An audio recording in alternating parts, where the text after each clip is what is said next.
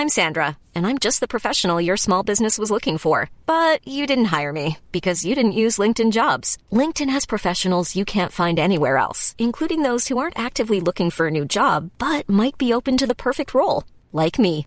In a given month, over 70% of LinkedIn users don't visit other leading job sites. So if you're not looking on LinkedIn, you'll miss out on great candidates like Sandra. Start hiring professionals like a professional. Post your free job on linkedin.com/people today.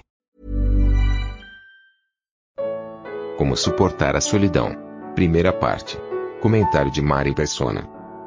Tem um versículo no começo da Bíblia, e eu tenho ultimamente meditado muito na, na questão do Evangelho, que é impossível você pregar o Evangelho sem falar de Gênesis.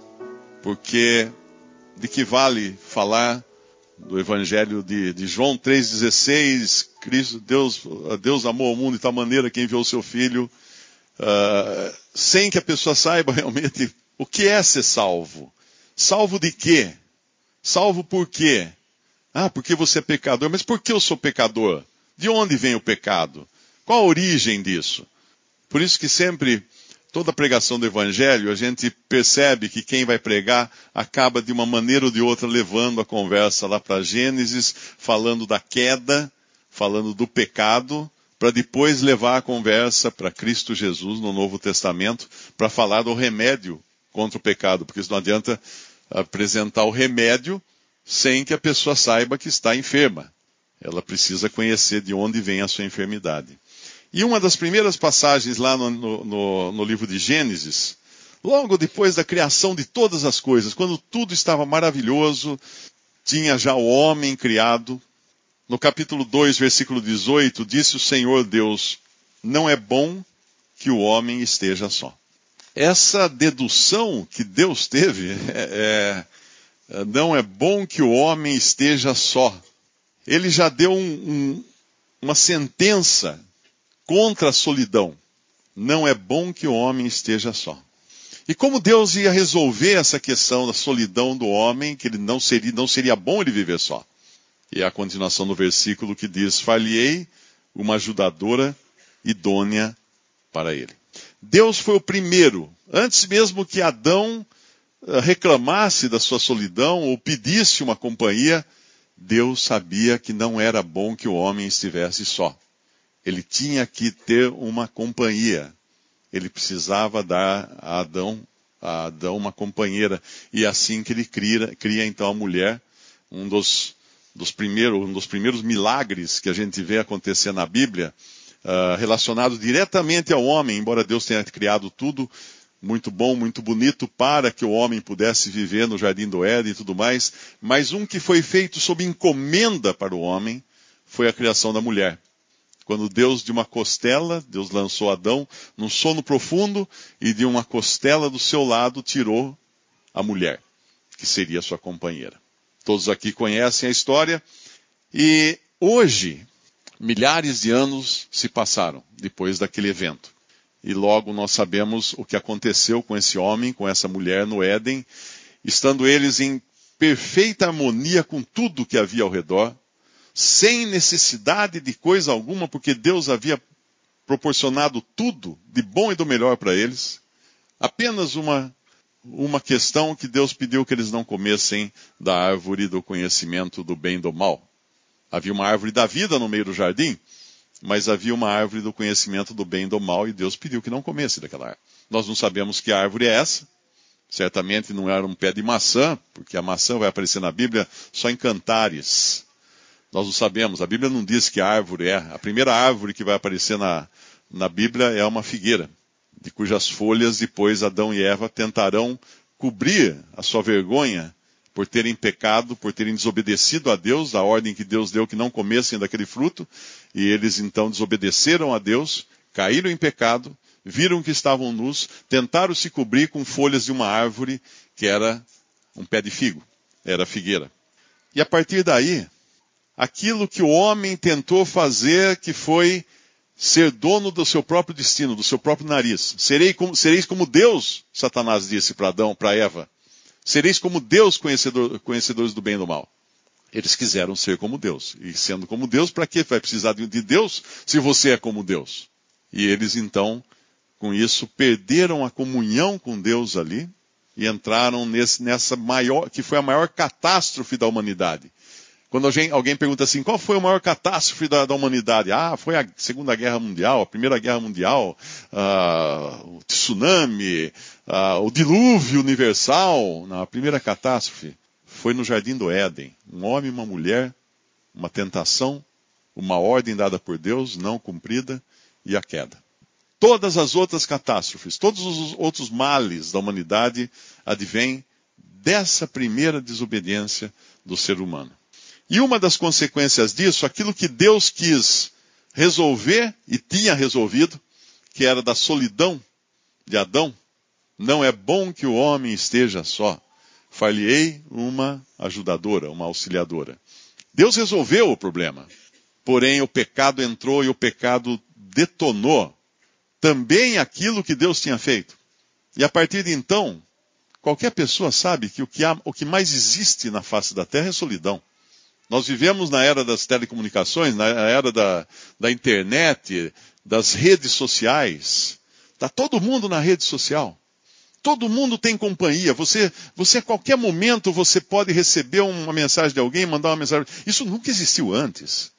Se você estivesse sozinho numa cidade desconhecida, você não, não tinha como falar com alguém conhecido. Hoje você, três segundos, você já está conversando com uma pessoa, colocando um vídeo na sua cara e, falando, conversando. É outro mundo, é outra coisa completamente diferente. Uh, minha filha uh, conversava com o seu noivo pela internet, ela almoçando aqui no Brasil, ele almoçando nos Estados Unidos, os dois olhando um para o outro e conversando e almoçando juntos todos os dias. Meu filho conversa com a sua noiva na Romênia, um de um lado, um do outro, conversam. Uh, obviamente os horários são bem mais diferentes do que entre Brasil e Estados Unidos, mas são coisas que não existiam. Eu não, eu, a maioria das pessoas aqui não, não viu isso antes. Mas ainda assim, com toda essa possibilidade de relacionamento, de comunicação, o homem, a mulher, são seres solitários. Nunca se teve tanta solidão na humanidade quanto hoje. E acho que todo mundo aqui, não preciso explicar o que é solidão, não é? Eu acho que todo mundo aqui sabe o que é solidão. Todo, todos aqui sabem o que é passar por momentos de solidão. Sentir-se sozinho, sentir-se só, sentir-se sem companhia, Todos sabem aqui. As, as próprias artes exploram a enésima potência a questão da solidão. Você pega as músicas românticas, o que são as músicas românticas? São músicas de, de solu, solução da, da solidão? Não, é dor de cotovelo, direto. Música sertaneja tem até aquela brincadeira, né? Que se você tocar o disco ao contrário, o cavalo volta, o cachorro ressuscita, a mulher volta, porque é só, só música de perda perda de relacionamento, perda de, de, de companhia, perda disso. Essas são, essas, as artes expressam isso, porque isso acontece, acontece o tempo todo com o ser humano. Novelas na TV, o que são? Pessoas tentando resolver a sua solidão com relacionamentos amorosos. Filmes, uh, livros, uh, romances, tudo tenta resolver, mas não resolve. Existe no, no, no, coração do homem aquela insatisfação de que ele não, ele, ele, ele está muito só. Ele precisa de uma companhia. Ele precisa de uma companhia. Eu encontrei uma frase na internet, um autor chamado William Temple. Ele era um clérigo anglicano. E ele escreveu um negócio que eu achei muito interessante. Ele disse: Quando você não precisa pensar em nada, quando a sua mente não é distraída pelo ambiente em redor, aonde o seu pensamento vai? Para onde ele viaja? Com o que sua mente costuma se ocupar? Em que você mais gosta de pensar? Qual o seu tema preferido para sonhar acordado? O que lhe dá maior conforto e faz a sua imaginação voar? Isso é o seu Deus. Sua religião é aquilo que você faz com a sua solidão. Essa é a sua religião. A minha ocupação, portanto, para resolver o problema da minha solidão é a minha religião. É o meu Deus. O primeiro milagre que eu mencionei que Deus fez em relação ao homem foi justamente resolver um problema de relacionamento. Olha que interessante. Primeira necessidade humana foi necessidade de relacionamento. E Deus então promove o primeiro casamento da história no Jardim do Éden, quando ele traz uma companhia para Adão. Foi o primeiro casamento. Curiosamente, o primeiro milagre feito pelo Filho de Deus no Novo Testamento foi num casamento.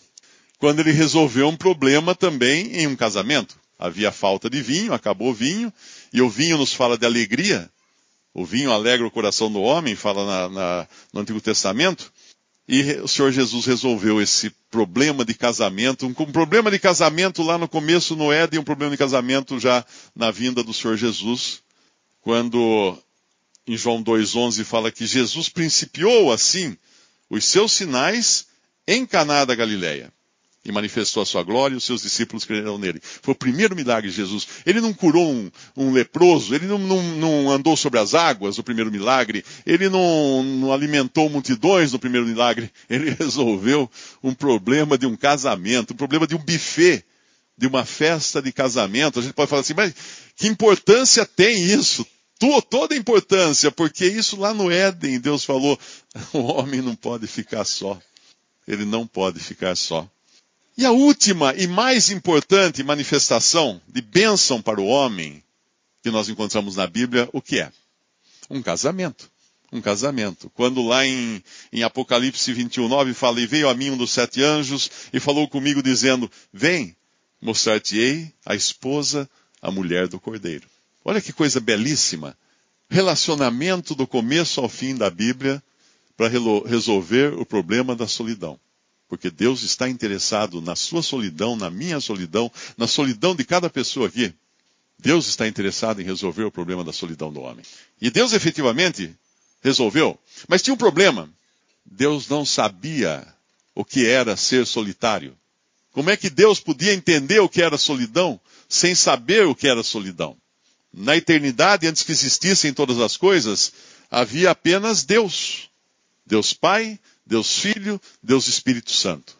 Num relacionamento eterno de amor, onde não havia qualquer gota de solidão. Porque ali estava o Pai, o Filho e o Espírito Santo eternamente, em perfeito relacionamento de amor, sem solidão. Sem solidão. Deus precisava entender o que era ser solitário.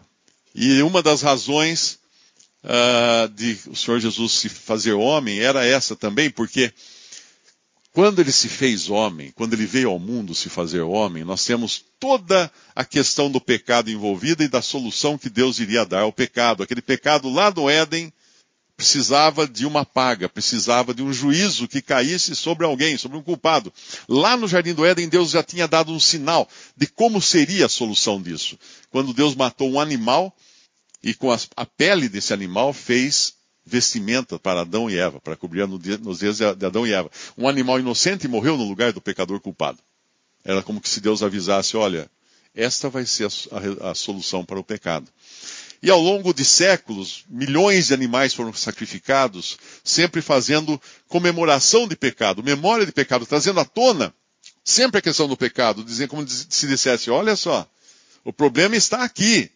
Esse é o problema do ser humano até que depois de provar o homem de diversas maneiras, com a lei, com, com, com promessa, com uma série de, de, de, uma série de formas, o Filho de Deus vem ao mundo, se faz homem, assume a forma humana, sem pecado, mas humana.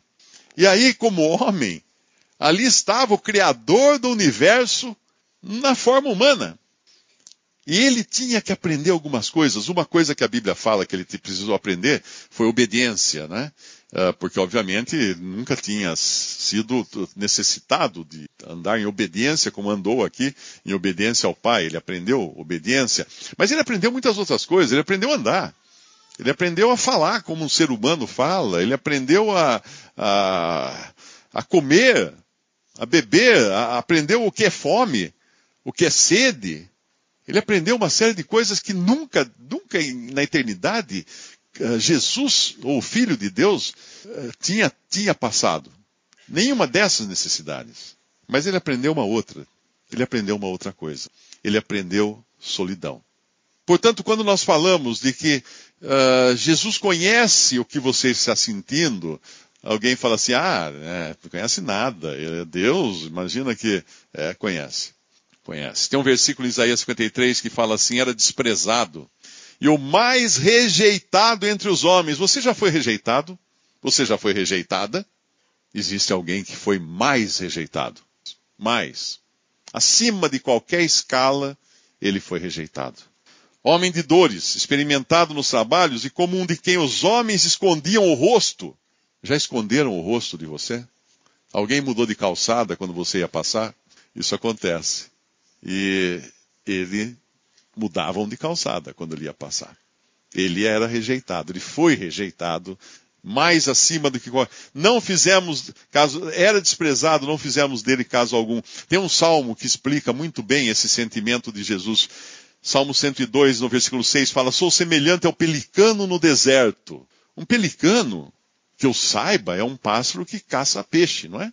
Ou se eu estou enganado, naquele que tem um, um papo grande, que ca, caça peixe. No deserto, ele está no lugar, errado. Ele está sozinho, num lugar que não deveria estar. Sou como o mocho ou a coruja nas solidões. Vigio ou espero, sou como o pardal solitário no telhado. Estes são os sentimentos de Cristo quando ele estava no mundo. Isso foi previsto nos Salmos, escritos pelo menos mil anos antes da vinda de Jesus ao mundo. Solidão, como um pardal solitário no telhado. Aí Deus o que fez com ele? Mais solidão ainda do que podia se imaginar.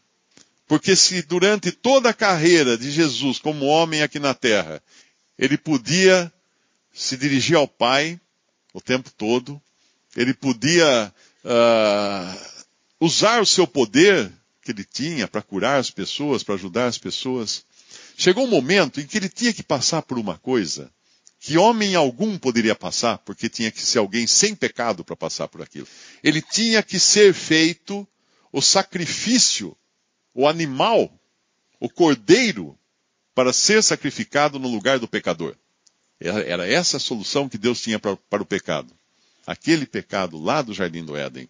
Mas, mas indo além disso, eu não sei, eu não consigo entender realmente o que é a personificação do pecado, né? Vamos chamar assim. Porque tem um versículo que fala que aquele que não conheceu o pecado, em 2 Coríntios 5, 21, o fez pecado por nós, para que nele fôssemos feitos justiça de Deus. Na cruz, Jesus foi feito pecado. Não me pergunte, eu não sei explicar. Mas ali ele aqui é o que diz, ele foi feito pecado. E sobre ele caiu todo o juízo de Deus. Deus fez justiça absoluta contra o pecado na pessoa daquele homem pregado numa cruz. E se a sua solidão já era tanta, já era tamanha, ao ponto de ser rejeitado de todos os homens, de ser desprezado, de ser cuspido, de a própria família não, não acreditar nele, achar que ele estava louco, como numa passagem diz do Evangelho, ela foi, chegou a um ponto extremo quando se fez trevas sobre a terra durante três horas. Que trevas eram essas? Deus é luz. E ali estava um homem sobre quem pesava o pecado.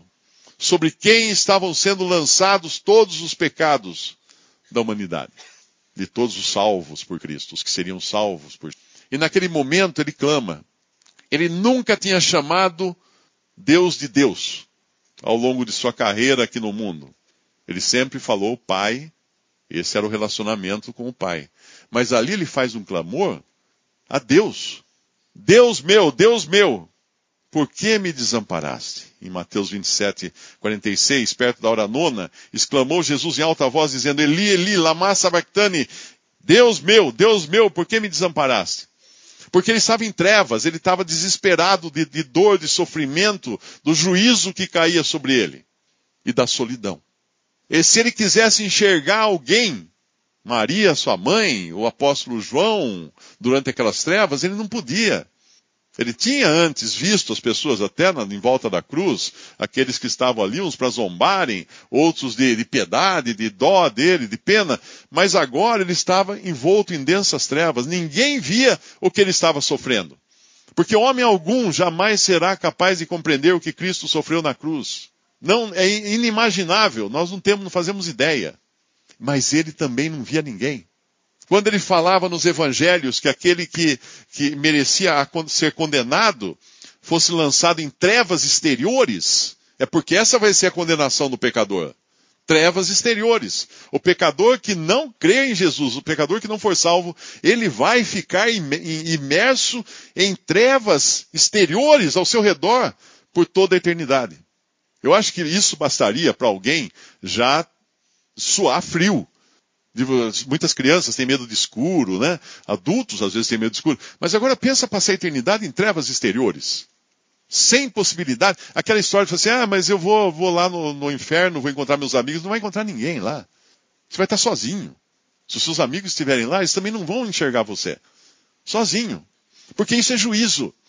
E Deus não vai ter participação nenhuma com esses lançados no lago de fogo, com esses condenados eternamente. Por quê? Porque essas pessoas nunca quiseram a Deus. Eles nunca quiseram ter um relacionamento com Deus. Eles quiseram viver sozinhos, independentes de Deus. E Deus vai deixá-los independentes de Deus. É isso que eles queriam? É, então vai. E Deus é luz? Não vai ter luz aonde vocês estarão. Totalmente independentes de Deus. Como quiseram viver aqui no mundo. Se um pecador perdido fosse levado para o céu, impenitente, sem se arrepender, sem crer em Jesus, o céu seria um inferno para ele, porque ele nunca quis estar no céu. Ele nunca quis. Ele quis sempre a independência de Deus e vai permanecer independente. Mas esse então, que morreu na cruz, que derramou seu sangue ali para nos salvar, que passou por aquela solidão absoluta. Se você já pensou que foi, se você pensava que você foi solitário ou solitária, se você achou que você uh, ninguém gosta, ninguém me ama, ninguém me quer, eu nossa, eu tenho ninguém para me relacionar, isso aqui que Cristo passou é solidão absoluta. E ele sabe, então, o que passa no coração de cada um. Porque não temos, no, em Hebreus capítulo 4, versículo 15, não temos um sumo sacerdote que não possa compadecer-se das nossas fraquezas. Porém, um que, como nós, em tudo foi tentado, mas sem pecado, pecado à parte. Porque ele não tinha pecado e não podia pecar. Mas ele foi tentado em tudo, foi provado em tudo, foi testado em tudo. Ele conhece cada sentimento do coração humano, exceto, obviamente, os sentimentos pecaminosos que nós temos. Mas ele conhece o sentimento de solidão que invade o seu coração. Quando você, às vezes, à noite deita e fica pensando: estou sozinho, estou só. E agora? Ele sabe. Ele sabe, ele sabe e ele é Deus, ele sabe. Ele é homem, ele sabe. Um homem perfeito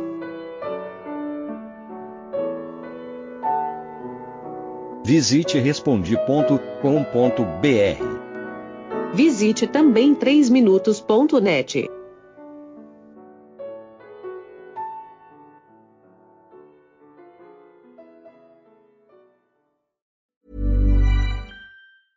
Hey, it's Paige DeSorbo from Giggly Squad. High quality fashion without the price tag. Say hello to Quince. I'm snagging high-end essentials like cozy cashmere sweaters, sleek leather jackets, fine jewelry, and so much more. With Quince being 50 to 80% less than similar brands. And they partner with factories that prioritize safe, ethical, and responsible manufacturing. I love that. Luxury quality within reach. Go to quince.com slash style to get free shipping and 365 day returns on your next order. Quince.com slash style.